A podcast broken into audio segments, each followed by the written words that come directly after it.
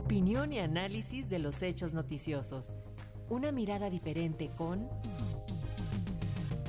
Felipe León López. Y en su argumentación contra el ministro Javier Laines, el presidente López Obrador ha explicado que este personaje se ha convertido en el representante del supremo poder conservador. Pero, ¿quiénes son los conservadores en México? De eso nos habla esta tarde Felipe León, a quien damos la bienvenida. Te escuchamos, Felipe. Buenas tardes. Buenas tardes, buenas tardes, amigos de Radio Educación. Pues agoniza el mes de marzo, el mes predilecto de la clase política en el poder para hablar del benemérito de las Américas y recordar su legado en las leyes de reforma, en que se sentaron las bases de nuestro modelo político liberal y se acotaron a los conservadores católicos y virreinales del siglo XVIII, y más en este sexenio, en que el primer mandatario se envolvió en el traje de juarista para decirnos a los mexicanos que la cuarta transformación es como la batalla que libró el prócer oaxaqueño contra las élites clericales e intervencionistas europeos que querían recolonizar nuestra patria Nada más que ahora, según su visión, el conservadurismo tiene que ver con el régimen económico neoliberal, las élites que han dominado la economía, la política y la sociedad y que son las culpables de la enorme desigualdad en la cual apenas un 10% de la población de mayores ingresos concentra el 50% de toda la riqueza que produce nuestro país. Por eso, su batalla ha sido discursivamente abierta contra ese conservadurismo y decimos discursivamente porque los ejes estructurales de la llamada cuarta transformación se concentraron en echar atrás algunas de las reformas estructurales de la tercera generación impulsadas desde el Pacto por México, como la educativa o la de competencia económica, mas no así la principal, la sendaria, una reforma que nos quedaron a deber y no por culpa del conservadurismo, porque a pesar de que en este sexenio se dieron los saltos cuantitativos en la recaudación fiscal, aún nos salen debiendo para tener un marco fiscal más justo socialmente hablando. El país está entre los que menor capacidad fiscalizadora tienen, en donde hay demasiados evasores y morosos, pues apenas un 25% de contribuyentes carga el peso que debía corresponder a todo el 75% restante que no paga o no quiere pagar.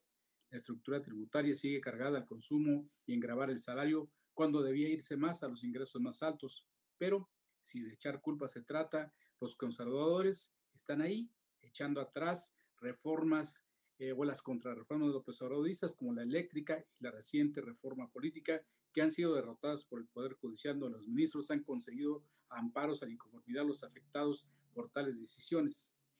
Esto es, sin embargo, el conservadurismo sigue vivo y coleando porque sostienen la resistencia a los cambios que emprendió el primer mandatario y porque quieren regresar al régimen de privilegios que les dieron los gobiernos del PRI y del PAN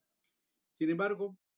con muchos matices que los identifiquen, porque es un grupo heterogéneo, el presidente arremete contra los conservadores, que han sido, y ha sido una guerra sin cuartel, todos los días los acusa de que están en todos lados donde él y su partido quieren avanzar, y es que aún con todo lo exitoso de la marca Morena y la fuerza de su liderazgo, el bloque de los llamados conservadores que siguen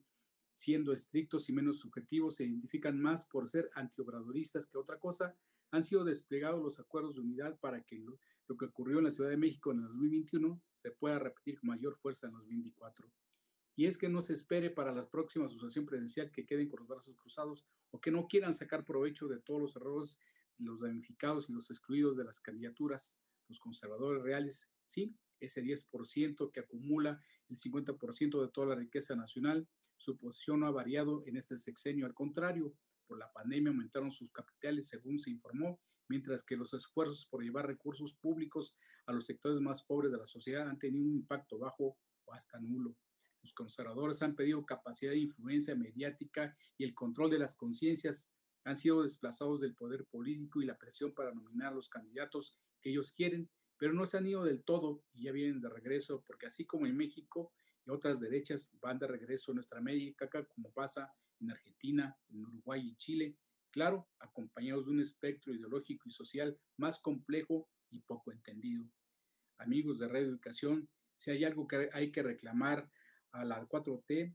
es que al triunfo de 2018 el Morenaje y sus aliados tuvieron todo para convocar a un nuevo constituyente en el cual se restableciera un nuevo pacto ciudadano con el fin de que todos viviéramos en un país más justo, equitativo y con certidumbre ante una oferta transformadora que ofrecía pagar la enorme deuda social dejada por los liberales por 34 años. pero tampoco hubo dicha convocatoria para llevarla a cabo. Y bueno, pues el sexenio ya se les fue y la guerra continúa contra los conservadores. Muchas gracias. Hasta luego, Felipe León. Muy buenas tardes.